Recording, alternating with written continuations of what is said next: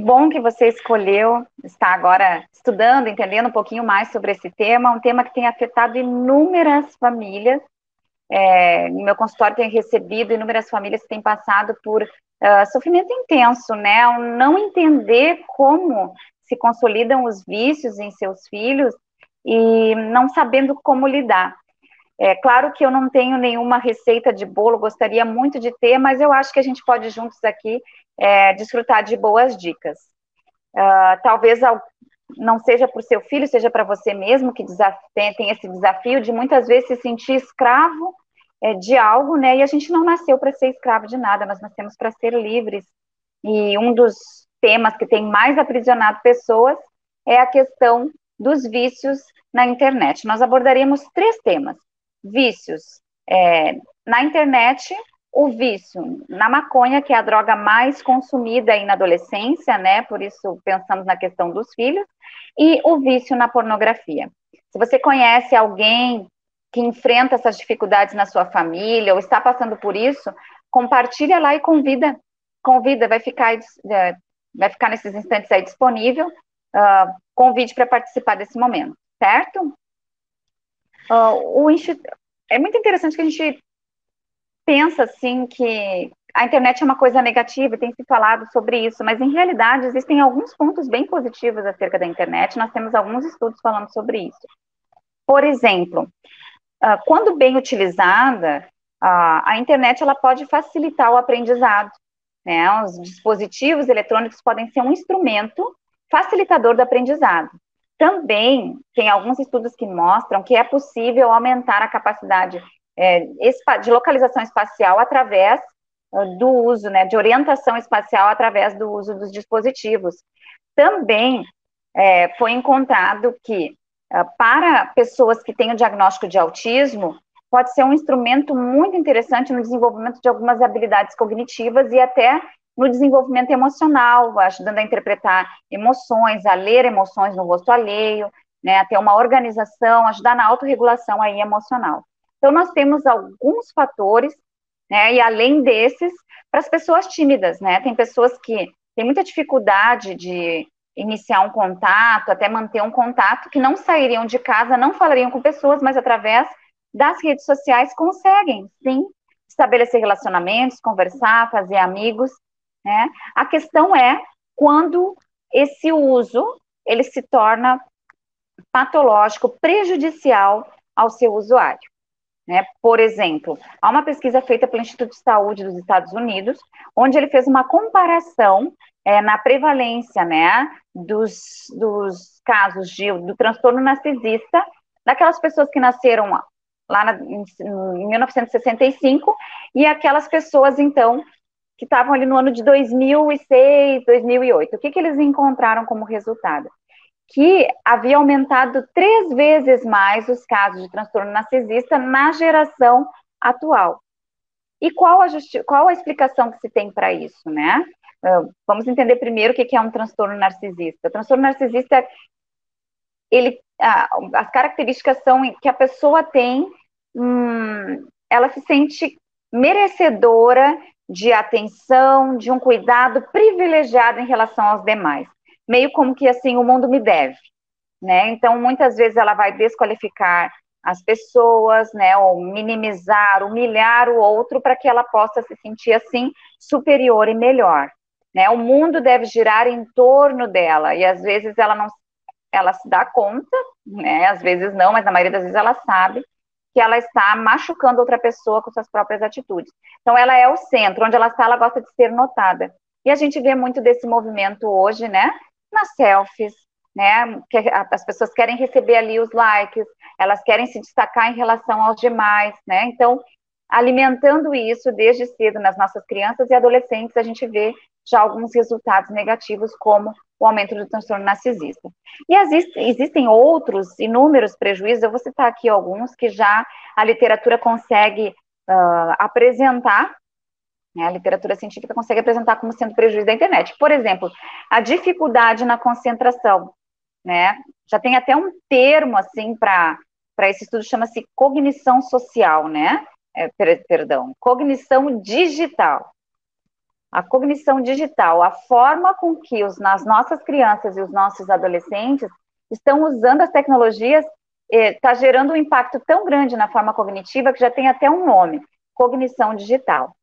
Para a gente entender como o cérebro vem afetado, vamos estudar um pouquinho como se dá o desenvolvimento aí é, cerebral é, da infância até a fase adulta. Quando a gente nasce, a gente tem lá um, um número de neurônios que aumenta muito na fase da infância, e uh, durante o processo da infância até a adolescência, vai acontecendo um processo que a gente chama de mielinização, que é, vamos dizer assim, um revestimento que vai tendo dos neurônios, que vai facilitando a passagem de informação de um neurônio para o outro, isso aumenta a velocidade com que a informação passa, e também facilita que o neurônio passe uma informação e logo ele esteja pronto para receber outra. Tudo isso vai impactar na capacidade de concentração, na memória, né, na região aqui do córtex pré-frontal, que é responsável pela inibição de comportamentos, é, adiar gratificações, por exemplo, a pessoa sabe que se ela comer um bolo inteiro de chocolate agora, talvez quando ela está no início da adolescência, ela não pense assim, se eu comer todo esse bolo, vou ter uma dor de barriga, isso vai me afetar, eu vou perder meu sono, amanhã eu vou estar cansada na escola. Não, ela come o bolo inteiro, depois ela sente as consequências. Já quando ela já tem lá por volta dos 20 anos, ela já vai pensar mais. Isso vai aumentando, é um processo de regulação da impulsividade né, da, da necessidade de gratificação imediata que vai acontecendo conforme vai passando o tempo.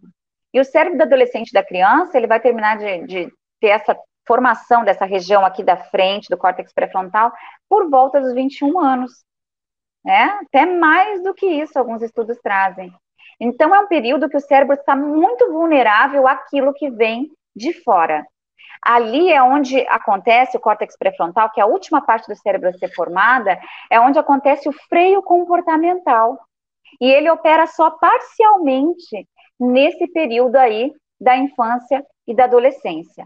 Por isso que os pais precisam estar bem atentos e servirem meio que de cérebro dos seus filhos nesse período, né? Porque realmente há um impacto muito uh, prejudicial quando se inserem ali alguns comportamentos uh, que não são legais para o desenvolvimento do adolescente. Por exemplo, a gente vê uh, o maior risco de dependência das tecnologias na faixa etária da infância e da adolescência, principalmente na adolescência.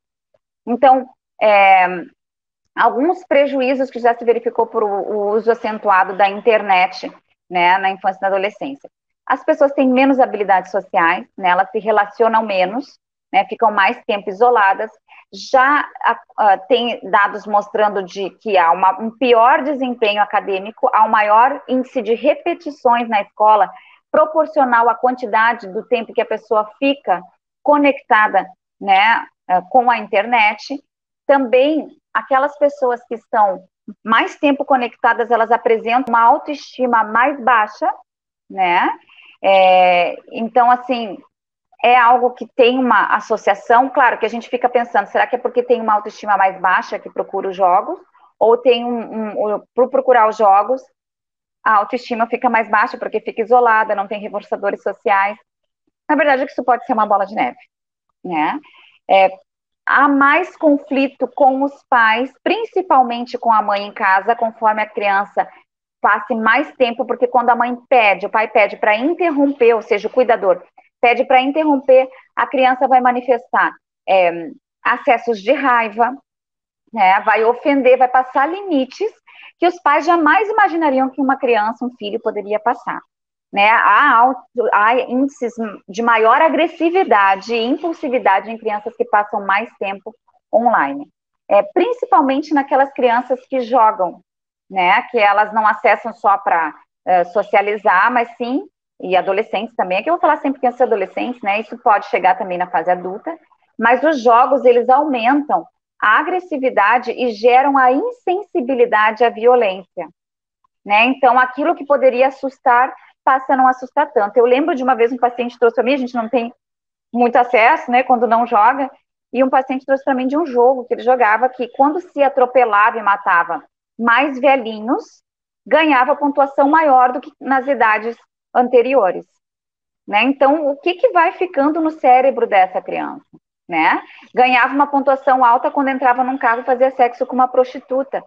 E muitos pais não sabem o conteúdo desses jogos. A gente às vezes não sabe. Eu sou mãe, tenho uma filha de 14, uma filha de 9.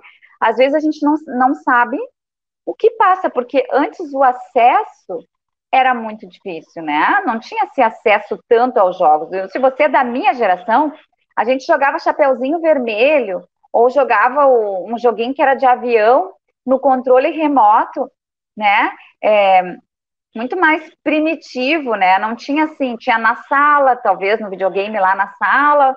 Depois, os quando começou a entrar para os quartos, eram alertas dos psicólogos, né? Tanto da televisão quanto do videogame.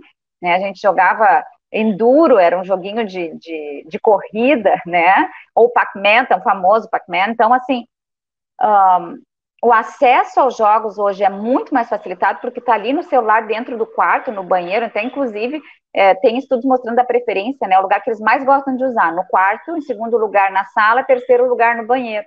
Então, muitas vezes fora da vista dos pais. Né? E é interessante, gente, que esse gosto inicial, vamos dizer assim, que o caminho da roça para os jogos começa muito cedo. Quando o pai e a mãe, nós estamos lá com a televisão ligada enquanto o filho brinca.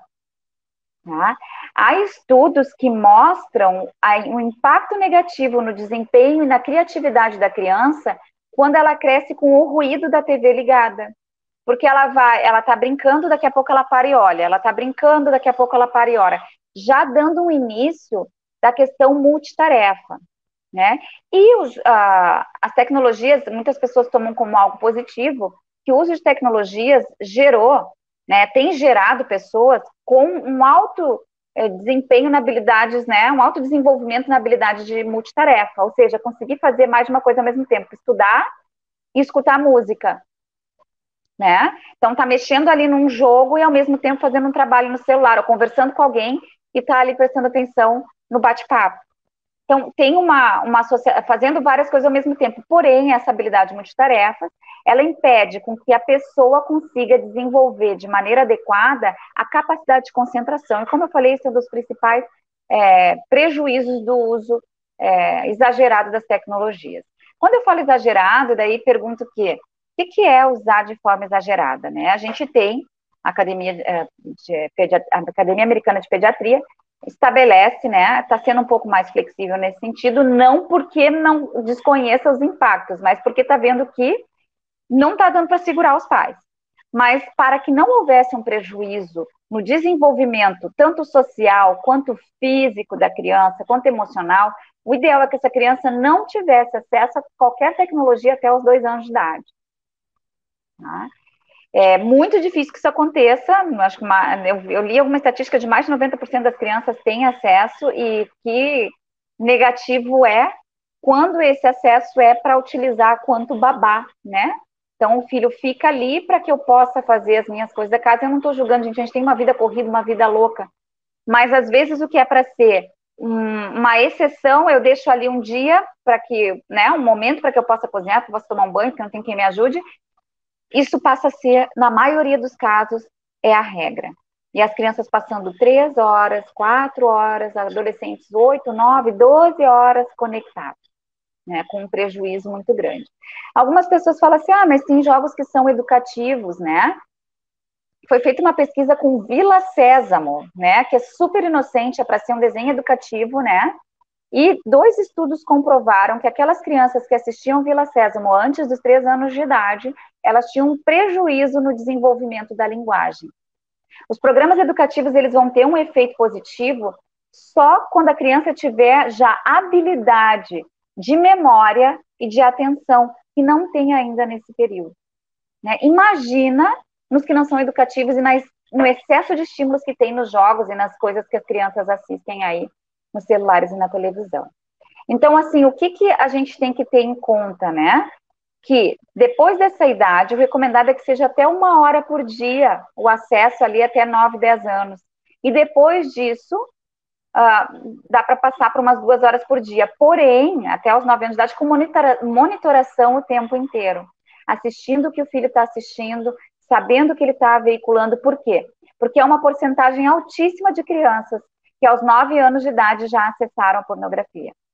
É, então, assim, outro dia eu entrei num site para comprar é, coisinhas de mulher, maquiagem, essas coisinhas assim, e botei é, coisas de mulher. Sabe o que, que apareceu lá? vibradores, pênis portátil. Eu tomei um susto e sabe, tive que recolher, a minha filha estava do meu lado, a minha filha de 9 anos, e eu recolhi. Agora pensa se não tem supervisão que eles colocam, o que, que pode aparecer quando colocam coisas inocentes. Né? Então, o monitoramento, ele é muito importante. E aí eu queria falar um pouquinho a respeito disso. O que, que eu posso fazer, então, para ajudar o meu filho? Primeiro que, gente, outro risco que acontece aí é que se está criando, assim, um ambiente customizado. A pessoa, ela se relaciona só com aquelas pessoas que têm as mesmas afinidades que ela. Eles só falam do mesmo assunto, eles interagem só sobre a mesma coisa, ali tem o mesmo perfil de pessoa e se deixa de ampliar os contatos que enriquece a vida do ser humano, que amplia horizontes, que amplia fronteiras. Então, é muito importante ter o cuidado com aquilo que eles estão assistindo e monitorando. Algumas pessoas me perguntam assim: é, Carol, monitorar não é invadir a privacidade? Eu tenho um filho de 12, de 14 anos. Ficar olhando o que ele acessa não é invadir a privacidade? Gente, isso não é invasão de privacidade, isso é cuidado. E a criança, muitas vezes, ela está desesperada, viciada, pedindo ajuda, né? Às vezes ela não tem noção, mas às vezes ela tem a noção de que ela está viciada e ela quer alguém que pare. Quando uma criança faz birra no supermercado, se joga no chão, ela está pedindo limite. Quando uma criança ela está assim viciada muito tempo acessando, ela começa a entender muitas vezes que aquilo está fazendo mal com, com ela. E os estudos mostram que mesmo que a pessoa seja consciente de que é, o excesso de jogos está fazendo mal para ela, ela não consegue parar. Ela tem essa consciência, mas não consegue parar sozinha. Então, ela precisa do teu cérebro, que tem mais de 21 anos, mais de 22, o teu cérebro já está informado, para ajudá-la a agir nesse, eh, nessa falta de freio que ela tem. Então, não hesite em colocar tempo. Use aplicativos. Você que tem Android, tem um aplicativo super legal chamado Family Link. delimita o tempo por dia. Vai dizer até um determinado horário, gente, até 9 horas, 9 e meia, para de funcionar. O celular à noite deve ficar no quarto dos pais. E, claro, se já deixou, é difícil dar liberdade para depois se, se tirar. Então, é preciso fazer negociações com muito amor, né, mostrando talvez o prejuízo para para sua criança, para o seu adolescente, ele pode reclamar, mas mais tarde ele vai agradecer. Ele vai dizer, por que tu me deixou chegar nesse ponto? Um ponto, muitas vezes, de internação, de não conseguir ler profundamente. A gente, a falta de concentração chega a um ponto que a criança não consegue ler um livro, não consegue ler duas folhas de um livro. Né? Por quê? Porque não consegue manter a concentração. Enquanto ela está online, tem clique, clica aqui, clica ali, o movimento, toda hora mudando a imagem. Quando chega para um livro, não consegue. Não consegue porque não tem a hiperestimulação. Essa hiperestimulação tem enfraquecido o cérebro dos nossos adolescentes, das nossas crianças. Então, ela precisa da sua ajuda. Além disso, o que tem mostrado, é, que tem ajudado e tem evitado que as pessoas se tornem viciadas nas tecnologias, é que haja maior interação familiar. As crianças que têm pobre interação familiar, elas vão buscar interação fora, vão procurar preencher necessidades de afeto, de diálogo com aqueles que ela encontrar no caminho, e nem sempre é seguro. Então, é, há que cuidar também com a rigidez familiar. O excesso de proibições leva a que haja o vício. Então, a pessoa faz escondido, ou quando ela é liberada, ela faz aquilo com muita intensidade. Por isso que a regulação do tempo ajuda a criança. Ela já sabe, ela vai espernear no começo, mas ela vai ah, depois assumir essa ideia. Eu só posso por esse tempo, só por esse momento, e não adianta espernear que a minha mãe não vai ceder, que meu pai não vai ceder, que a minha avó não vai ceder. Né? Quando ela entender que isso não vai mudar e houver ali uma firmeza, agora, se cede, gente, aí é difícil, volta do zero. Né? É importante manter a firmeza. Vocês vão ver que vai dar uma piorada para depois melhorar, na maioria dos casos. Se é muito difícil para fazer, fazer esse movimento de volta, procure uma ajuda psicológica, a gente não deixa para depois. Quanto mais permitir que isso aconteça, pior vai ser mais tarde. O preço, ele vem, a conta é alta. Agora vamos passar, gente, um pouquinho para a questão da maconha, né? A maconha tem afetado muitos adolescentes, é, e a gente tem pesquisas super importantes nesse sentido. Foi feita uma pesquisa com mais de 50, 50 mil usuários de maconha, uma pesquisa longitudinal que foi acompanhando através da vida e o consumo. Né, e eles encontraram, a gente, a Universidade Duke, a USP aqui do Brasil participou, mas foram 13 universidades, 12 internacionais, mais a USP aqui, e encontraram que o uso de maconha, gente, aumenta o risco uh, em duas vezes para depressão. né, se comparado àquele que não usa. O nível de ansiedade, né, o nível, nível de risco aumenta cinco vezes, né, para aqueles, para os usuários. Aí, três vezes e meio para esquizofrenia e duas vezes mais para bipolaridade. Né? Então, assim, o uso realmente não é só desencadear se tem uma predisposição, mas pode gerar né, é, psicopatologias e psicopatologias graves, né? Não há tempo suficiente para a gente falar sobre isso, em algum momento a gente pode falar mais. Mas a, o uso da maconha pode gerar também a síndrome motivacional, a pessoa não tem ânimo para fazer nada. Vocês pensam que o, o, uso da maconha vai afetar a região que a gente já comentou aqui, que é o córtex pré-frontal, né? Que é a região do controle do impulso, que a gente já falou, é da diação da gratificação, é da conotação para as experiências, se eu acho que essa experiência é legal ou não ali, que vai regular isso.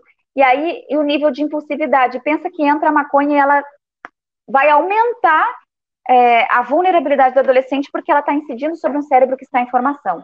E quem usa maconha na adolescência, gente, tem um risco de viciar tão alto quanto se fosse o uso da cocaína né? E é importante saber que quando há um uso na adolescência, os danos causados às sinapses cerebrais, eles são irreversíveis na maioria dos casos. Se a pessoa usa algum outro tipo de droga, ilícita ou lícita, na maioria das vezes, quando a pessoa para o uso, é, vamos pensar em, em álcool e, e cigarro, por exemplo. Quando a pessoa para, algum tempo depois é possível, né, as membranas se regenerarem. No caso do uso da maconha, na, na maioria das, das membranas, isso não é possível de acontecer. Então, os danos são irreparáveis. Tá? Então, é importante levar essas informações para esse filho e que ele consiga entender que a negação é o principal mecanismo de defesa. Não, eu não estou viciado. Não, isso não, não, não é importante. Eu trouxe a importância desses dados para você ver que não pode deixar rolar. Procura ajuda. E o último ponto que a gente tem bem pouquinho para falar é a dependência da pornografia. Eu não vou poder ampliar aqui, é, mas aumentou muito o consumo da pornografia nos últimos tempos. Eu me pergunto como será isso na pandemia, né? Mas o cérebro ele sofre com isso. Ele cria uma rota neurológica, ele cria um caminho assim tão firme no cérebro que é muito difícil de sair. Então eu quero rapidamente aqui dar uma dica para vocês de como a gente pode lidar com isso. Vocês podem pesquisar na internet sobre reboot, R-E-B-O-O-T, tá? O reboot, que é como se fosse a reinicialização do cérebro, porque o cérebro na pornografia ele fica tão marcado num funcionamento tão denso, que há um desgaste ali é, imenso de energia, gente. A gente tem Ellen White, pessoas muito trazem interessantíssimos é, temas, e um deles ela vai falar sobre isso, que há uma diminuição da energia vital. E a pessoa realmente, ela fica fisicamente desgastada, né? E o reboot, então, ele vai ajudar trazendo um conjunto de informações, vai trazer práticas que se pode fazer, né? E um estado de espírito que a pessoa possa estar se reinicializando no seu cérebro, né? E, com, e implica em quê? 90 dias sem masturbação, sem ejaculação e sem pornografia.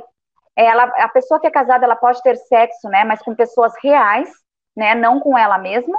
E se quebra, ela começa do zero. Então, é um período de três meses que ela tem uma abstinência. Se precisar, ela tem que jogar tudo fora, gente. Iniciar por aí, tirar os vídeos, o acesso, né, ou, ou, então as contas de sites pornográficos, ela elimina tudo isso e também começa com atividade física, principalmente no começo, porque vai dar um nível de tensão e de estresse muito alto. Então, ela precisa, nesse momento, atividade física para ajudar na liberação dessa energia, ok? E começar uma atividade nova, desenhar, ciclismo, é, alguma coisa que ela gostaria de fazer, mas ela não fez, porque agora ela vai ter mais tempo. A pornografia consome tempo, gente, consome noites de sono, né, consome preocupação. Então, é muito interessante colocar algo no lugar e, e evitar contato com o que gera impulso ma, ma, uh, masturbatório. Não estranhe, gente, se ficar com a libido lá embaixo, não ter mais energia sexual é bem comum. Tem pessoas que ficaram sete dias, pessoas que ficaram um ano. Isso aqui eu, eu li um rapaz, eu vi um TED Talk de um rapaz falando isso, é muito interessante. Mas a energia volta, mas ela volta com mais qualidade. A pessoa passa a apreciar. Né, esse rapaz ele dizia que quando ele reencontrou a namorada depois do período de reboot, parece que ela estava muito mais bonita. Ele perguntou: o que tu fez? Está tão diferente? Ela não tinha feito nada. Mas a percepção muda, a energia vital muda. A pessoa tem uma capacidade melhor de memória, de concentração, maior clareza mental vigor físico e tem um melhor relacionamento com as pessoas. Ela passa a enxergar as pessoas, porque a preocupação, quando eu vou poder ver, que hora que eu vou poder ver, eu estou sentindo falta, ela dissipa e ela tem mais energia e capacidade de interagir com os demais. Então vale mais a pena. A sexualidade muda para melhor. Ela consegue curtir mais o parceiro, consegue viver melhor. Que nós possamos ajudar quem precisa a se liberar desses vícios. Porque mais uma vez eu falo e termino com isso. Nós não nascemos para ser escravos. Nós nascemos para serem pessoas libertas. E quando a gente busca o Senhor, isso ajuda muito mais. Que o Senhor te ajude, que ajude a lidar com as pessoas que precisam e nós possamos ser libertos daquilo que nos aprisiona. Um grande abraço.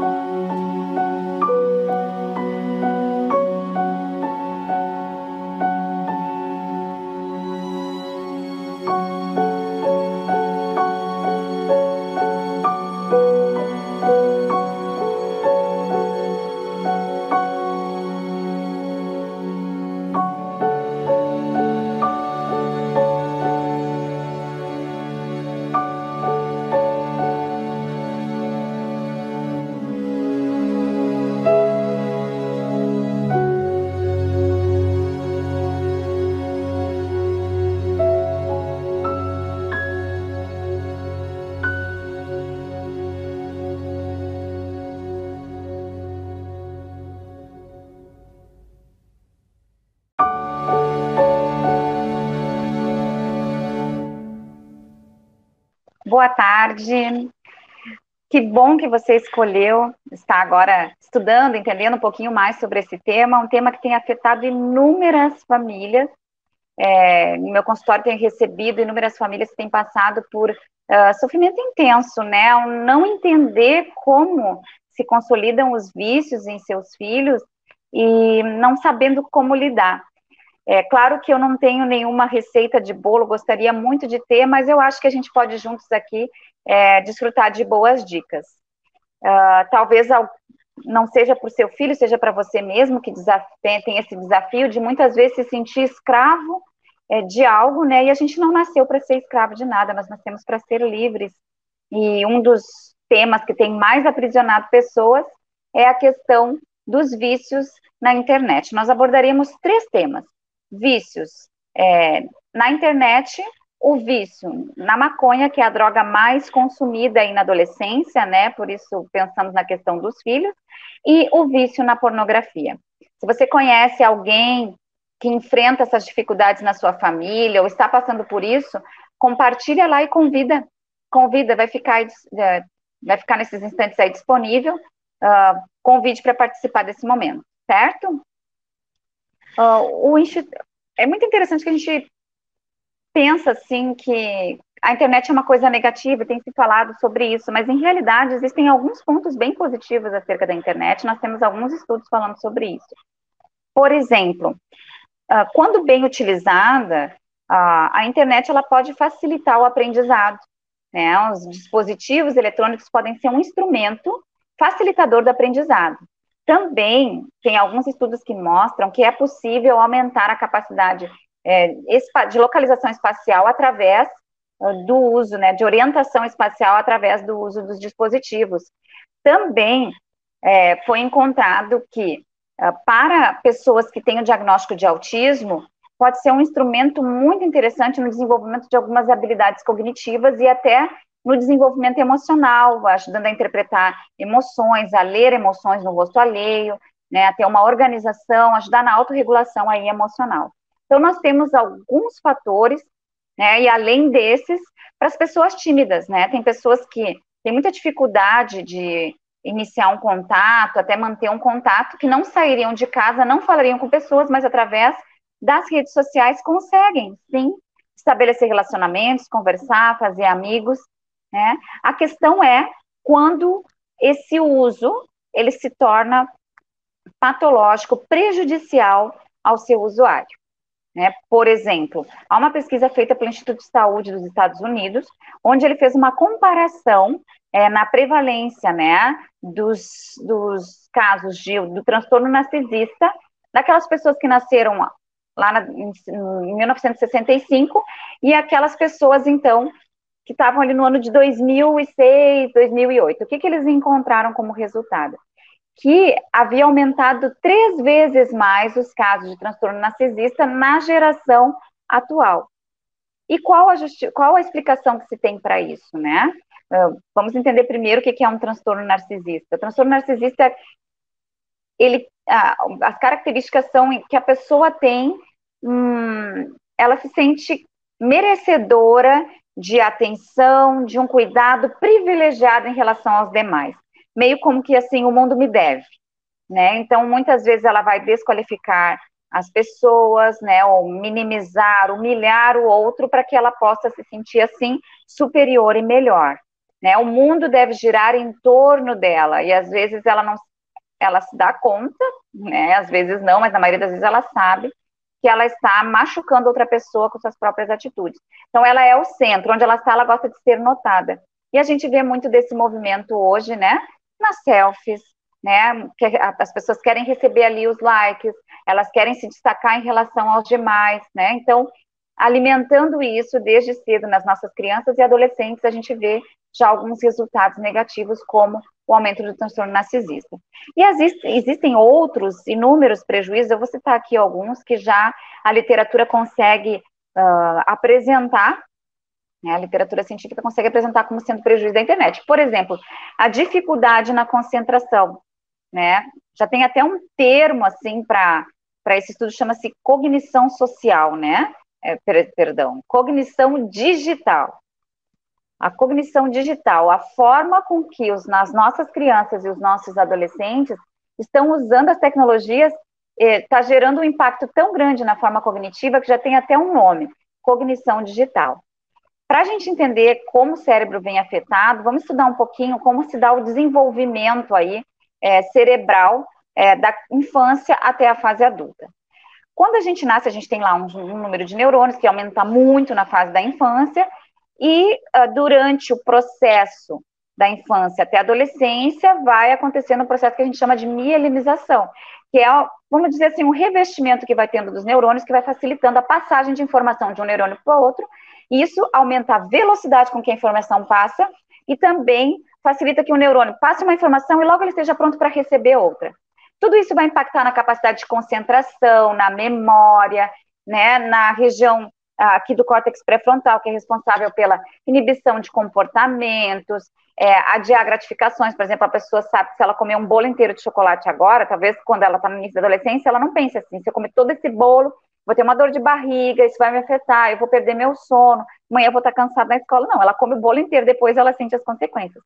Já quando ela já tem lá por volta dos 20 anos, ela já vai pensar mais. Isso vai aumentando, é um processo de regulação da impulsividade, né, da, da necessidade de gratificação imediata que vai acontecendo conforme vai passando o tempo. E o cérebro do adolescente da criança, ele vai terminar de, de ter essa formação dessa região aqui da frente, do córtex pré-frontal, por volta dos 21 anos. Né? Até mais do que isso, alguns estudos trazem. Então, é um período que o cérebro está muito vulnerável àquilo que vem de fora. Ali é onde acontece o córtex pré-frontal, que é a última parte do cérebro a ser formada, é onde acontece o freio comportamental. E ele opera só parcialmente nesse período aí da infância e da adolescência. Por isso que os pais precisam estar bem atentos e servirem meio que de cérebro dos seus filhos nesse período, né? Porque realmente há um impacto muito uh, prejudicial quando se inserem ali alguns comportamentos uh, que não são legais para o desenvolvimento do adolescente. Por exemplo, a gente vê uh, o maior risco de dependência das tecnologias na faixa etária da infância e da adolescência, principalmente na adolescência. Então, é, alguns prejuízos que já se verificou por o uso acentuado da internet, né, na infância e na adolescência. As pessoas têm menos habilidades sociais, né, elas se relacionam menos, né, ficam mais tempo isoladas. Já uh, tem dados mostrando de que há uma, um pior desempenho acadêmico, há um maior índice de repetições na escola, proporcional à quantidade do tempo que a pessoa fica conectada né, uh, com a internet. Também aquelas pessoas que estão mais tempo conectadas, elas apresentam uma autoestima mais baixa, né? É, então, assim, é algo que tem uma associação, claro que a gente fica pensando, será que é porque tem uma autoestima mais baixa que procura os jogos? Ou tem um, um procurar os jogos, a autoestima fica mais baixa porque fica isolada, não tem reforçadores sociais. Na verdade, isso pode ser uma bola de neve, né? É, há mais conflito com os pais, principalmente com a mãe em casa, conforme a criança passe mais tempo, porque quando a mãe pede, o pai pede para interromper, ou seja, o cuidador pede para interromper, a criança vai manifestar é, acessos de raiva, né, vai ofender, vai passar limites que os pais jamais imaginariam que uma criança, um filho, poderia passar né, há, alto, há índices de maior agressividade e impulsividade em crianças que passam mais tempo online. É, principalmente naquelas crianças que jogam, né, que elas não acessam só para é, socializar, mas sim, e adolescentes também, aqui eu vou falar sempre crianças e adolescentes, né, isso pode chegar também na fase adulta, mas os jogos, eles aumentam a agressividade e geram a insensibilidade à violência, né, então aquilo que poderia assustar passa a não assustar tanto. Eu lembro de uma vez um paciente trouxe para mim, a gente não tem muito acesso, né, quando não joga, e um paciente trouxe para mim de um jogo que ele jogava que quando se atropelava e matava mais velhinhos, ganhava pontuação maior do que nas idades anteriores. Né? Então, o que, que vai ficando no cérebro dessa criança? Né? Ganhava uma pontuação alta quando entrava num carro e fazia sexo com uma prostituta. E muitos pais não sabem o conteúdo desses jogos. A gente às vezes não sabe. Eu sou mãe, tenho uma filha de 14, uma filha de 9. Às vezes a gente não, não sabe O que passa? Porque antes o acesso era muito difícil, né? Não tinha esse acesso tanto aos jogos. Se você é da minha geração, a gente jogava Chapeuzinho Vermelho, ou jogava um joguinho que era de avião no controle remoto, né? É, muito mais primitivo, né? Não tinha assim, tinha na sala, talvez no videogame lá na sala. Depois, os quando começou a entrar para os quartos, eram alertas dos psicólogos, né? Tanto da televisão quanto do videogame. Né? A gente jogava Enduro, era um joguinho de, de, de corrida, né? Ou Pac-Man, o famoso Pac-Man. Então, assim, um, o acesso aos jogos hoje é muito mais facilitado porque está ali no celular dentro do quarto, no banheiro, até inclusive é, tem estudos mostrando a preferência, né? O lugar que eles mais gostam de usar, no quarto, em segundo lugar na sala, terceiro lugar no banheiro. Então, muitas vezes fora da vista dos pais. Né? E é interessante, gente, que esse gosto inicial, vamos dizer assim, que o caminho da roça para os jogos começa muito cedo. Quando o pai e a mãe, nós estamos lá com a televisão ligada enquanto o filho brinca. Tá? Há estudos que mostram o impacto negativo no desempenho e na criatividade da criança quando ela cresce com o ruído da TV ligada.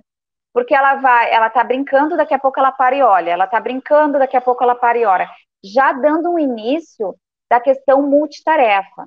Né? E os, uh, as tecnologias, muitas pessoas tomam como algo positivo, que o uso de tecnologias gerou né, tem gerado pessoas com um alto é, desempenho na habilidades, né, um alto desenvolvimento na habilidade de multitarefa, ou seja, conseguir fazer mais de uma coisa ao mesmo tempo, estudar e escutar música, né? Então tá mexendo ali num jogo e ao mesmo tempo fazendo um trabalho no celular, ou conversando com alguém e tá ali prestando atenção no bate-papo. Então, tem uma, uma fazendo várias coisas ao mesmo tempo. Porém, essa habilidade multitarefa, ela impede com que a pessoa consiga desenvolver de maneira adequada a capacidade de concentração. E como eu falei, esse é um dos principais é, prejuízos do uso é, exagerado das tecnologias. Quando eu falo exagerado, daí pergunto o quê? O que é usar de forma exagerada? Né? A gente tem a Academia, é, a Academia Americana de Pediatria, estabelece, né, está sendo um pouco mais flexível nesse sentido, não porque não desconheça os impactos, mas porque está vendo que não está dando para segurar os pais. Mas para que não houvesse um prejuízo no desenvolvimento, tanto social, quanto físico da criança, quanto emocional, o ideal é que essa criança não tivesse acesso a qualquer tecnologia até os dois anos de idade. Tá? É muito difícil que isso aconteça. Acho que uma, eu, eu, li alguma estatística de mais de 90% das crianças têm acesso e que negativo é quando esse acesso é para utilizar quanto babá, né? Então o filho fica ali para que eu possa fazer as minhas coisas da casa. Eu não estou julgando, gente, a gente tem uma vida corrida, uma vida louca.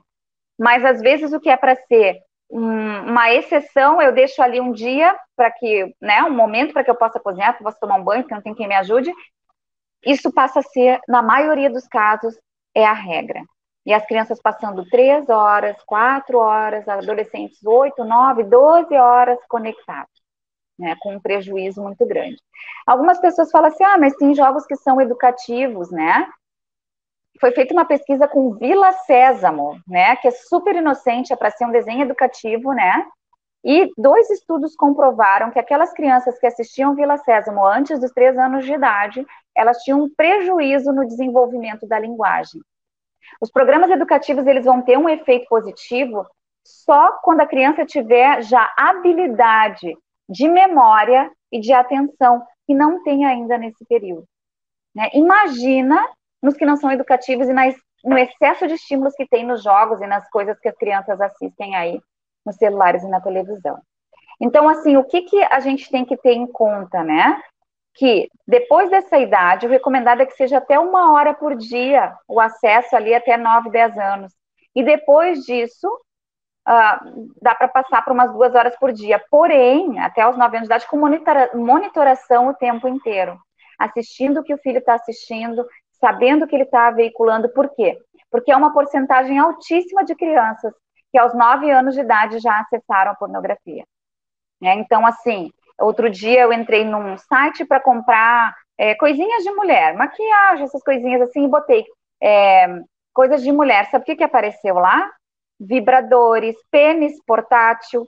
Eu tomei um susto e sabe, tive que recolher, a minha filha estava do meu lado, a minha filha de 9 anos, e eu recolhi. Agora pensa se não tem supervisão que eles colocam, o que, que pode aparecer quando colocam coisas inocentes. Né? Então, o monitoramento, ele é muito importante. E aí eu queria falar um pouquinho a respeito disso. O que, que eu posso fazer, então, para ajudar o meu filho? Primeiro que, gente, outro risco que acontece aí é que se está criando, assim, um ambiente customizado. A pessoa, ela se relaciona só com aquelas pessoas que têm as mesmas afinidades que ela. Eles só falam do mesmo assunto, eles interagem só sobre a mesma coisa, ali tem o mesmo perfil de pessoa e se deixa de ampliar os contatos que enriquece a vida do ser humano, que amplia horizontes, que amplia fronteiras. Então, é muito importante ter o cuidado com aquilo que eles estão assistindo e monitorando. Algumas pessoas me perguntam assim: é, Carol, monitorar não é invadir a privacidade? Eu tenho um filho de 12, de 14 anos. Ficar olhando o que ele acessa não é invadir a privacidade? Gente, isso não é invasão de privacidade, isso é cuidado. E a criança, muitas vezes, ela está desesperada, viciada, pedindo ajuda, né? Às vezes ela não tem noção, mas às vezes ela tem a noção de que ela está viciada e ela quer alguém que pare. Quando uma criança faz birra no supermercado, se joga no chão, ela está pedindo limite. Quando uma criança ela está assim viciada muito tempo acessando, ela começa a entender muitas vezes que aquilo está fazendo mal com, com ela. E os estudos mostram que mesmo que a pessoa seja consciente de que é, o excesso de jogos está fazendo mal para ela, ela não consegue parar. Ela tem essa consciência, mas não consegue parar sozinha. Então, ela precisa do teu cérebro, que tem mais de 21 anos, mais de 22, o teu cérebro já está informado, para ajudá-la a agir nesse, eh, nessa falta de freio que ela tem. Então, não hesite em colocar tempo. Use aplicativos. Você que tem Android, tem um aplicativo super legal chamado Family Link. Delimita o tempo por dia. Vai dizer até um determinado horário, gente, até 9 horas, 9 e meia, para de funcionar. O celular à noite deve ficar no quarto dos pais. E, claro, se já deixou, é difícil dar liberdade para depois se, se tirar. Então, é preciso fazer negociações com muito amor, né, mostrando talvez o prejuízo para para sua criança, para o seu adolescente, ele pode reclamar, mas mais tarde ele vai agradecer. Ele vai dizer, por que tu me deixou chegar nesse ponto? Um ponto, muitas vezes, de internação, de não conseguir ler profundamente. A gente, a falta de concentração chega a um ponto que a criança não consegue ler um livro, não consegue ler duas folhas de um livro. Né? Por quê? Porque não consegue manter a concentração. Enquanto ela está online, tem clique, clica aqui, clica ali, o movimento, toda hora mudando a imagem. Quando chega para um livro, não consegue. Não consegue porque não tem a hiperestimulação. E essa hiperestimulação tem enfraquecido o cérebro dos nossos adolescentes, das nossas crianças. Então, ela precisa da sua ajuda. Além disso, o que tem mostrado, é, que tem ajudado e tem evitado que as pessoas se tornem viciadas nas tecnologias, é que haja maior interação familiar. As crianças que têm pobre interação familiar, elas vão buscar interação fora, vão procurar preencher necessidades de afeto, de diálogo com aqueles que ela encontrar no caminho, e nem sempre é seguro. Então, é, há que cuidar também com a rigidez familiar. O excesso de proibições leva a que haja o vício. Então, a pessoa faz escondido, ou quando ela é liberada, ela faz aquilo com muita intensidade. Por isso que a regulação do tempo ajuda a criança. Ela já sabe, ela vai espernear no começo, mas ela vai depois assumir essa ideia. Eu só posso por esse tempo, só por esse momento, e não adianta espernear que a minha mãe não vai ceder, que meu pai não vai ceder, que a minha avó não vai ceder. Né? Quando ela entender que isso não vai mudar e houver ali uma firmeza, agora, se cede, gente, aí é difícil, volta do zero. Né? É importante manter a firmeza. Vocês vão ver que vai dar uma piorada para depois melhorar, na maioria dos casos. Se é muito difícil para fazer, fazer esse movimento de volta, procure uma ajuda psicológica, a gente não deixa para depois. Quanto mais permitir que isso aconteça, pior vai ser mais tarde. O preço, ele vem, a conta é alta. Agora vamos passar, gente, um pouquinho para a questão da maconha, né? A maconha tem afetado muitos adolescentes, é, e a gente tem pesquisas super importantes nesse sentido. Foi feita uma pesquisa com mais de 50, 50 mil usuários de maconha, uma pesquisa longitudinal que foi acompanhando através da vida e o consumo. Né, e eles encontraram, a gente, a Universidade Duke, a USP aqui do Brasil participou, mas foram 13 universidades, 12 internacionais, mais a USP aqui, e encontraram que o uso de maconha, gente, aumenta o risco uh, em duas vezes para depressão. Né, se comparado àquele que não usa. O nível de ansiedade, né, o nível, nível de risco aumenta cinco vezes, né, para aqueles, para os usuários. Aí, três vezes e meio para esquizofrenia e duas vezes mais para bipolaridade. Né? Então, assim, o uso realmente não é só desencadear se tem uma predisposição, mas pode gerar né, é, psicopatologias e psicopatologias graves, né? Não há tempo suficiente para a gente falar sobre isso, em algum momento a gente pode falar mais, mas a, o uso da maconha pode gerar também a síndrome motivacional, a pessoa não tem ânimo para fazer nada. Vocês pensam que o, a, o, uso da maconha vai afetar a região que a gente já comentou aqui, que é o córtex pré-frontal, né? Que é a região do controle do impulso, que a gente já falou, é da diação da gratificação, é da conotação para as experiências, se eu acho que essa experiência é legal ou não ali, que vai regular isso. E aí, e o nível de impulsividade. Pensa que entra a maconha e ela vai aumentar é, a vulnerabilidade do adolescente porque ela está incidindo sobre um cérebro que está em formação. E quem usa maconha na adolescência, gente, tem um risco de viciar tão alto quanto se fosse o uso da cocaína, né? E é importante saber que quando há um uso na adolescência, os danos causados às sinapses cerebrais, eles são irreversíveis na maioria dos casos. Se a pessoa usa algum outro tipo de droga, lista ou lista, na maioria das vezes, quando a pessoa para o uso, é, vamos pensar em, em álcool e, e, cigarro, por exemplo. Quando a pessoa para, algum tempo depois é possível né, as membranas se regenerarem. No caso do uso da maconha, na, na maioria das, das, membranas, isso não é possível de acontecer. Então, os danos são irreparáveis. Tá? Então, é importante levar essas informações para esse filho e que ele consiga entender que a negação é o principal mecanismo de defesa. Não, eu não estou viciado. Não, isso não, não, a importância. Eu trouxe a importância desses dados para você ver que não pode deixar rolar. Procura ajuda. E o último ponto que a gente tem bem pouquinho para falar é a dependência da pornografia. Eu não vou poder ampliar aqui, é, mas aumentou muito o consumo da pornografia nos últimos tempos. Eu me pergunto como será isso na pandemia, né? Mas o cérebro ele sofre com isso. Ele cria uma rota neurológica, ele cria um caminho assim tão firme no cérebro que é muito difícil de sair. Então eu quero rapidamente aqui dar uma dica para vocês de como a gente pode lidar com isso. Vocês podem pesquisar na internet sobre reboot, R-E-B-O-O-T, tá?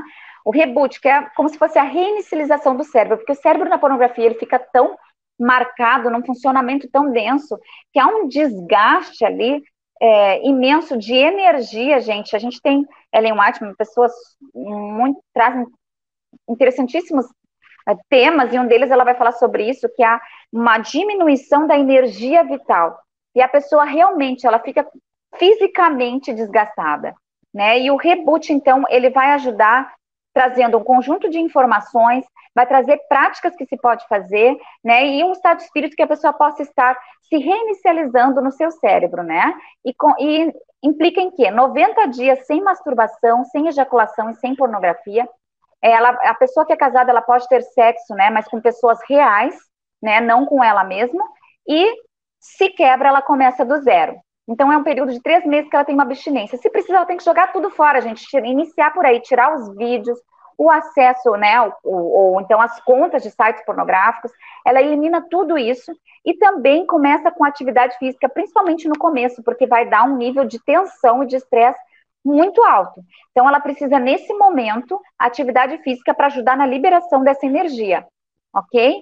E começar uma atividade nova, desenhar, ciclismo, é, alguma coisa que ela gostaria de fazer, mas ela não fez, porque agora ela vai ter mais tempo. A pornografia consome tempo, gente, consome noites de sono. Né, consome preocupação. Então, é muito interessante colocar algo no lugar e, e evitar contato com o que gera impulso uma, uma, uh, masturbatório. Não estranhe, gente, se ficar com a libido lá embaixo, não ter mais energia sexual. É bem comum. Tem pessoas que ficaram sete dias, pessoas que ficaram um ano. Isso aqui eu, eu li um rapaz, eu vi um TED Talk de um rapaz falando isso, é muito interessante. Mas a energia volta, mas ela volta com mais qualidade. A pessoa passa a apreciar. Né, esse rapaz ele dizia que quando ele reencontrou a namorada depois do período de reboot, parece que ela estava muito mais bonita. Ele perguntou: o que tu fez para tão diferente? Eu não tinha feito nada. Mas a percepção muda, a energia vital muda, a pessoa tem uma capacidade melhor de memória, de concentração, maior clareza mental, vigor físico e tem um melhor relacionamento com as pessoas. Ela passa a enxergar as pessoas, porque a preocupação, quando eu vou poder ver, que hora que eu vou poder ver, eu estou sentindo falta, ela dissipa e ela tem mais energia e capacidade de interagir com os demais. Então vale mais a pena. A sexualidade muda para melhor. Ela consegue curtir mais o parceiro, consegue viver melhor. Que nós possamos ajudar quem precisa a se liberar desses vícios. Porque mais uma vez eu falo e termino com isso. Nós não nascemos para ser escravos. Nós nascemos para serem pessoas libertas. E quando a gente busca o Senhor, isso ajuda muito mais. Que o Senhor te ajude, que ajude a lidar com as pessoas que precisam e nós possamos ser libertos daquilo que nos aprisiona. Um grande abraço.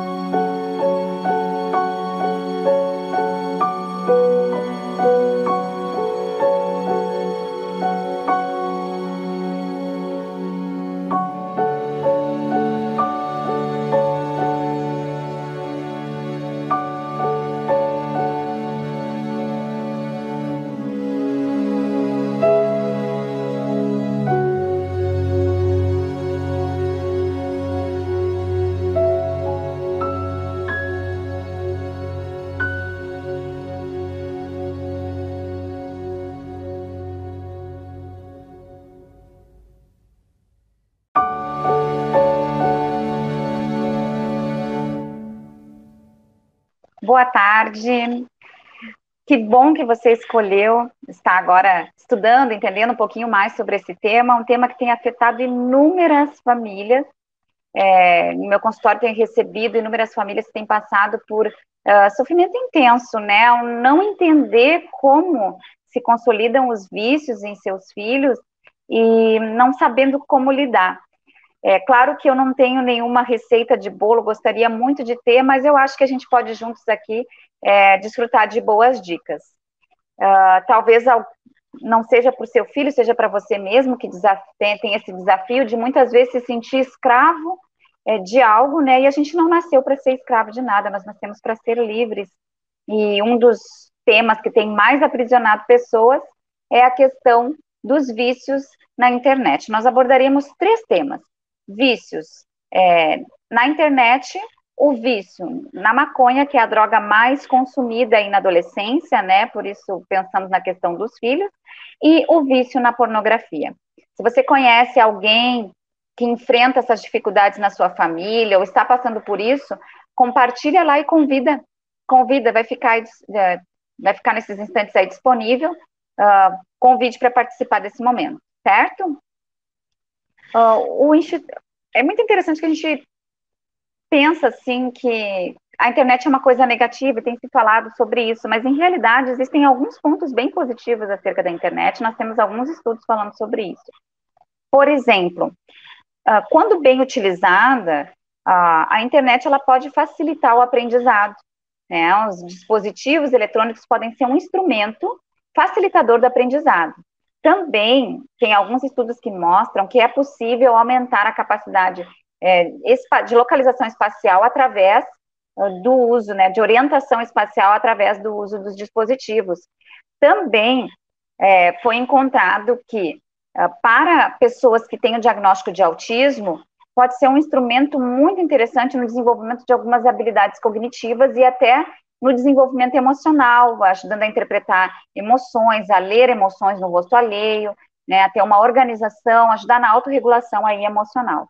Então, nós temos alguns fatores, né, e além desses, para as pessoas tímidas, né, tem pessoas que têm muita dificuldade de iniciar um contato, até manter um contato, que não sairiam de casa, não falariam com pessoas, mas através das redes sociais conseguem, sim, estabelecer relacionamentos, conversar, fazer amigos, né? A questão é quando esse uso ele se torna patológico, prejudicial ao seu usuário. Né? Por exemplo, há uma pesquisa feita pelo Instituto de Saúde dos Estados Unidos, onde ele fez uma comparação é, na prevalência né, dos, dos casos de, do transtorno narcisista daquelas pessoas que nasceram lá na, em, em 1965 e aquelas pessoas, então, que estavam ali no ano de 2006, 2008. O que, que eles encontraram como resultado? que havia aumentado três vezes mais os casos de transtorno narcisista na geração atual. E qual a, qual a explicação que se tem para isso, né? Uh, vamos entender primeiro o que é um transtorno narcisista. O transtorno narcisista, ele, as características são que a pessoa tem, hum, ela se sente merecedora de atenção, de um cuidado privilegiado em relação aos demais meio como que assim, o mundo me deve, né? Então, muitas vezes ela vai desqualificar as pessoas, né, ou minimizar, humilhar o outro para que ela possa se sentir assim superior e melhor, né? O mundo deve girar em torno dela e às vezes ela não ela se dá conta, né? Às vezes não, mas na maioria das vezes ela sabe que ela está machucando outra pessoa com suas próprias atitudes. Então ela é o centro, onde ela está, ela gosta de ser notada. E a gente vê muito desse movimento hoje, né? nas selfies, né? Que as pessoas querem receber ali os likes, elas querem se destacar em relação aos demais, né? Então, alimentando isso desde cedo nas nossas crianças e adolescentes, a gente vê já alguns resultados negativos, como o aumento do transtorno narcisista. E existem outros inúmeros prejuízos, eu vou citar aqui alguns que já a literatura consegue uh, apresentar né? A literatura científica consegue apresentar como sendo prejuízo da internet. Por exemplo, a dificuldade na concentração. Né? Já tem até um termo assim para esse estudo, chama-se cognição social, né? É, perdão, cognição digital. A cognição digital, a forma com que os, as nossas crianças e os nossos adolescentes estão usando as tecnologias está eh, gerando um impacto tão grande na forma cognitiva que já tem até um nome, cognição digital. Para a gente entender como o cérebro vem afetado, vamos estudar um pouquinho como se dá o desenvolvimento aí é, cerebral é, da infância até a fase adulta. Quando a gente nasce, a gente tem lá um, um número de neurônios que aumenta muito na fase da infância, e uh, durante o processo da infância até a adolescência, vai acontecendo um processo que a gente chama de mielinização, que é, vamos dizer assim, um revestimento que vai tendo dos neurônios, que vai facilitando a passagem de informação de um neurônio para outro, e isso aumenta a velocidade com que a informação passa, e também facilita que o neurônio passe uma informação e logo ele esteja pronto para receber outra. Tudo isso vai impactar na capacidade de concentração, na memória, né, na região aqui do córtex pré-frontal, que é responsável pela inibição de comportamentos, é, adiar gratificações, por exemplo, a pessoa sabe que se ela comer um bolo inteiro de chocolate agora, talvez quando ela está no início da adolescência, ela não pense assim, se eu comer todo esse bolo, vou ter uma dor de barriga, isso vai me afetar, eu vou perder meu sono, amanhã eu vou estar cansada na escola. Não, ela come o bolo inteiro, depois ela sente as consequências. Já quando ela já tem lá por volta dos 20 anos, ela já vai pensar mais. Isso vai aumentando, é um processo de regulação da impulsividade né, da, da necessidade de gratificação imediata que vai acontecendo conforme vai passando o tempo. E o cérebro do adolescente da criança, ele vai terminar de, de ter essa formação dessa região aqui da frente, do córtex pré-frontal, por volta dos 21 anos. Né? Até mais do que isso, alguns estudos trazem. Então, é um período que o cérebro está muito vulnerável àquilo que vem de fora. Ali é onde acontece o córtex pré-frontal, que é a última parte do cérebro a ser formada, é onde acontece o freio comportamental. E ele opera só parcialmente nesse período aí da infância e da adolescência. Por isso que os pais precisam estar bem atentos e servirem meio que de cérebro dos seus filhos nesse período, né? Porque realmente há um impacto muito uh, prejudicial quando se inserem ali alguns comportamentos uh, que não são legais para o desenvolvimento do adolescente. Por exemplo, a gente vê uh, o maior risco de dependência das tecnologias na faixa etária da infância e da adolescência, principalmente na adolescência. Então, é, alguns prejuízos que já se verificou por o, uso acentuado da internet né, na infância e na adolescência. As pessoas têm menos habilidades sociais, né, elas se relacionam menos, né, ficam mais tempo isoladas, já uh, tem dados mostrando de que há uma, um pior desempenho acadêmico, há um maior índice de repetições na escola, proporcional à quantidade do tempo que a pessoa fica conectada né, uh, com a internet. Também, aquelas pessoas que estão mais tempo conectadas, elas apresentam uma autoestima mais baixa, né? É, então, assim, é algo que tem uma associação, claro que a gente fica pensando, será que é porque tem uma autoestima mais baixa que procura os jogos, ou tem um, um por procurar os jogos, a autoestima fica mais baixa porque fica isolada, não tem reforçadores sociais. Na verdade, isso pode ser uma bola de neve, né? É, há mais conflito com os pais, principalmente com a mãe em casa, conforme a criança passe mais tempo, porque quando a mãe pede, o pai pede para interromper, ou seja, o cuidador pede para interromper, a criança vai manifestar é, acessos de raiva, né, vai ofender, vai passar limites que os pais jamais imaginariam que uma criança, um filho, poderia passar. Né, há, alto, há índices de maior agressividade e impulsividade em crianças que passam mais tempo online.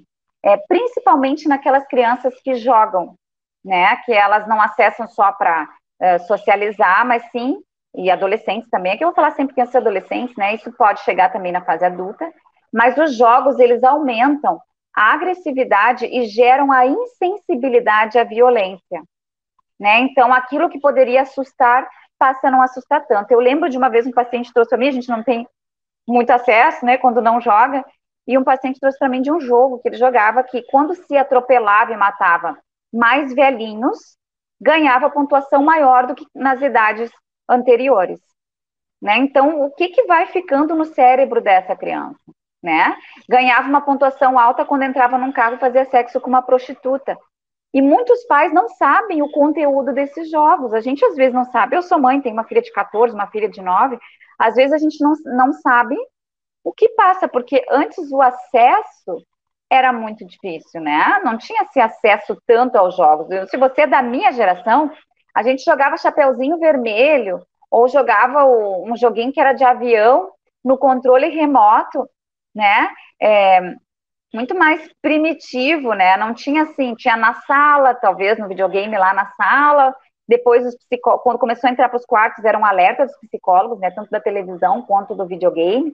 Né? A gente jogava Enduro, era um joguinho de, de, de corrida, né? Ou Pac-Man, tão famoso Pac-Man. Então, assim, um, o acesso aos jogos hoje é muito mais facilitado porque está ali no celular dentro do quarto, no banheiro, até inclusive é, tem estudos mostrando a preferência, né? O lugar que eles mais gostam de usar, no quarto, em segundo lugar na sala, terceiro lugar no banheiro. Então, muitas vezes fora da vista dos pais.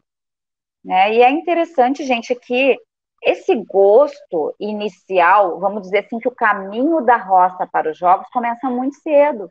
Quando o pai e a mãe, nós estamos lá com a televisão ligada enquanto o filho brinca. Tá?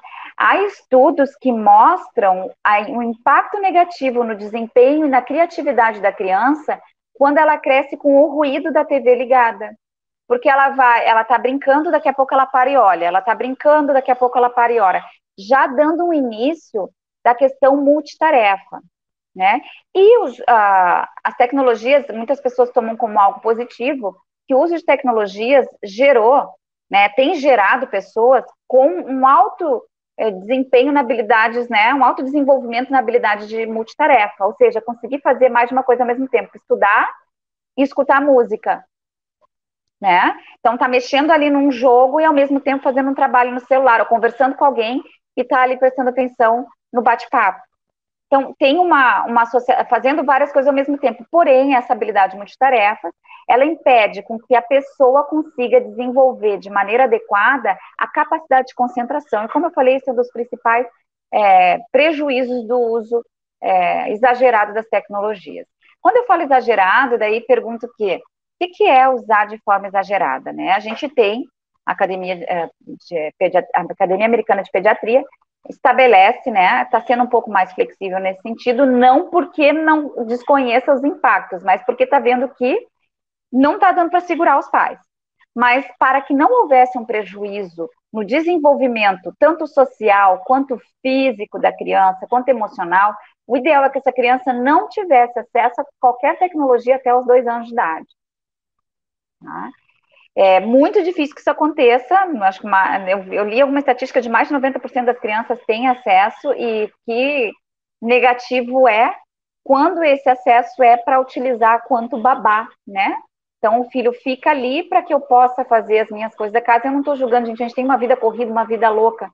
Mas, às vezes, o que é para ser um, uma exceção, eu deixo ali um dia para que, né, um momento para que eu possa cozinhar, para eu possa tomar um banho, porque não tem quem me ajude isso passa a ser, na maioria dos casos, é a regra. E as crianças passando três horas, quatro horas, adolescentes oito, nove, doze horas conectados, né, com um prejuízo muito grande. Algumas pessoas falam assim, ah, mas tem jogos que são educativos, né? Foi feita uma pesquisa com Vila Sésamo, né, que é super inocente, é para ser um desenho educativo, né? E dois estudos comprovaram que aquelas crianças que assistiam Vila Sésamo antes dos três anos de idade, elas tinham um prejuízo no desenvolvimento da linguagem. Os programas educativos eles vão ter um efeito positivo só quando a criança tiver já habilidade de memória e de atenção, que não tem ainda nesse período. Né? Imagina nos que não são educativos e nas, no excesso de estímulos que tem nos jogos e nas coisas que as crianças assistem aí nos celulares e na televisão. Então, assim, o que, que a gente tem que ter em conta, né? Que depois dessa idade, o recomendado é que seja até uma hora por dia o acesso ali até 9, 10 anos. E depois disso, uh, dá para passar por umas duas horas por dia. Porém, até os 9 anos de idade, com monitora monitoração o tempo inteiro. Assistindo o que o filho está assistindo, sabendo o que ele está veiculando. Por quê? Porque é uma porcentagem altíssima de crianças que aos nove anos de idade já acessaram a pornografia.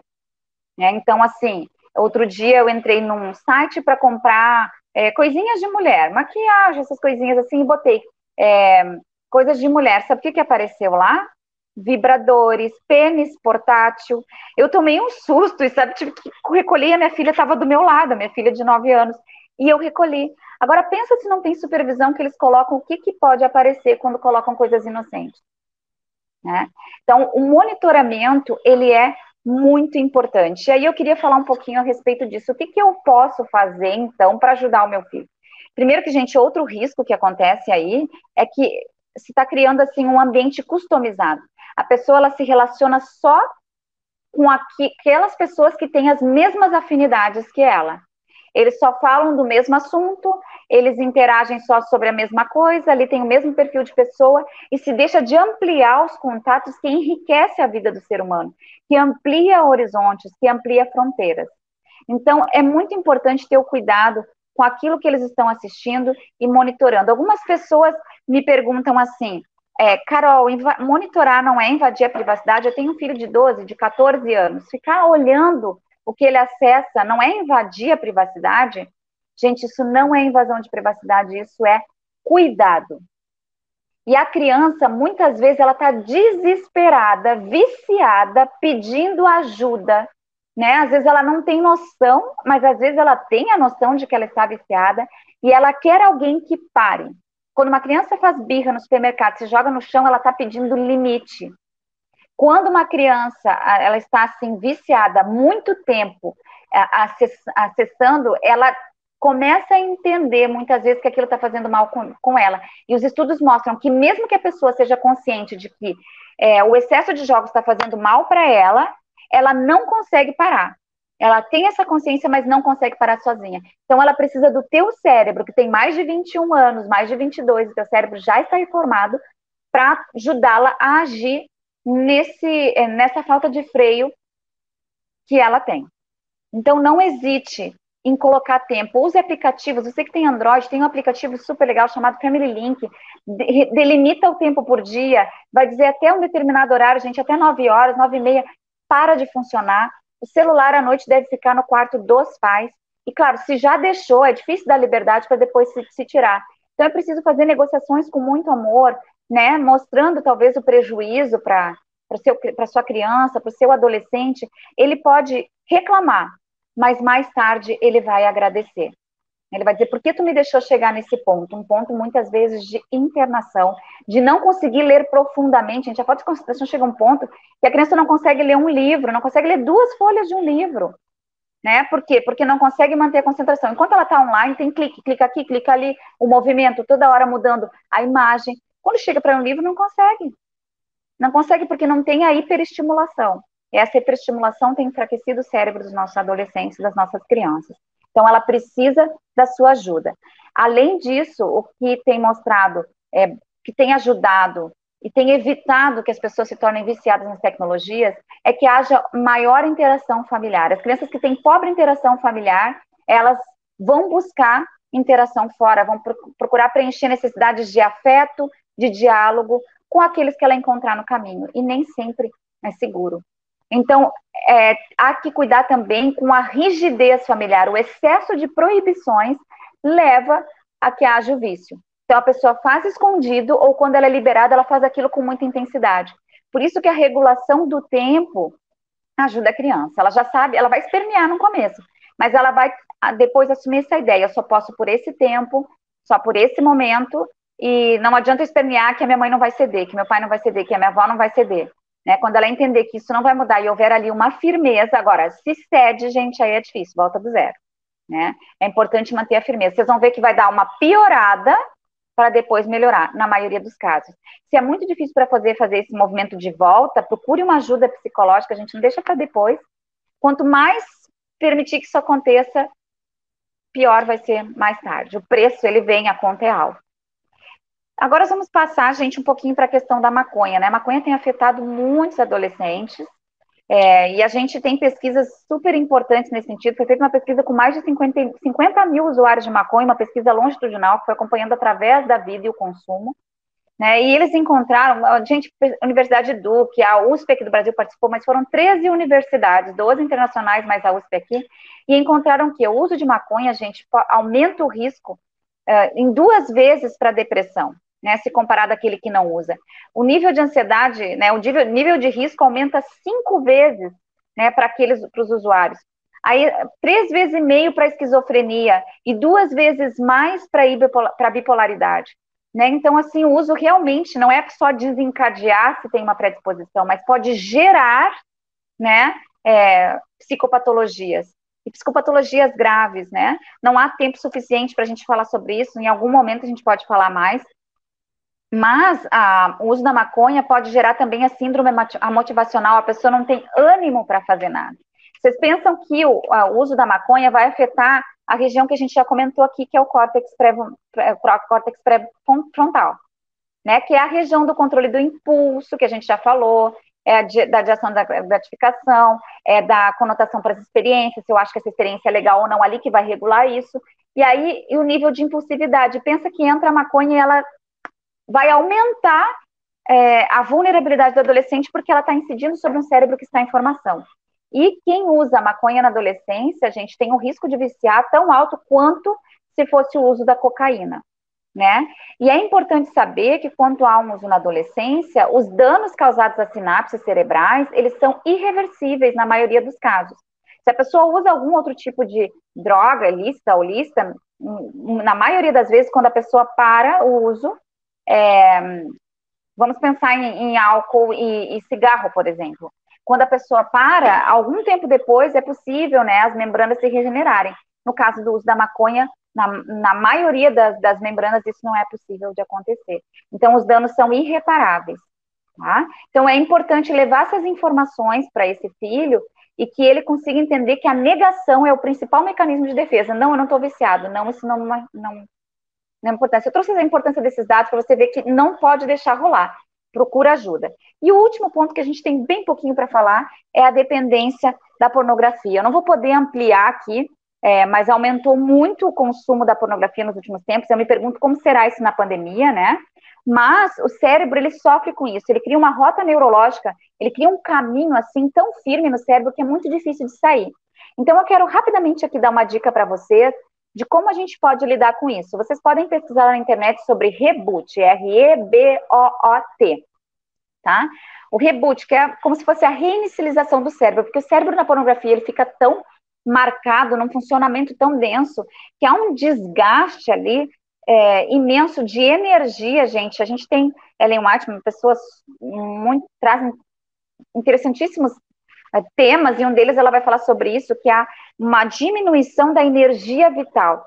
E a pessoa realmente ela fica fisicamente desgastada, né? E o reboot, então, ele vai ajudar trazendo um conjunto de informações vai trazer práticas que se pode fazer, né? E um estado de espírito que a pessoa possa estar se reinicializando no seu cérebro, né? E, com, e implica em quê? 90 dias sem masturbação, sem ejaculação e sem pornografia. Ela, a pessoa que é casada, ela pode ter sexo, né? Mas com pessoas reais, né? Não com ela mesma. E se quebra, ela começa do zero.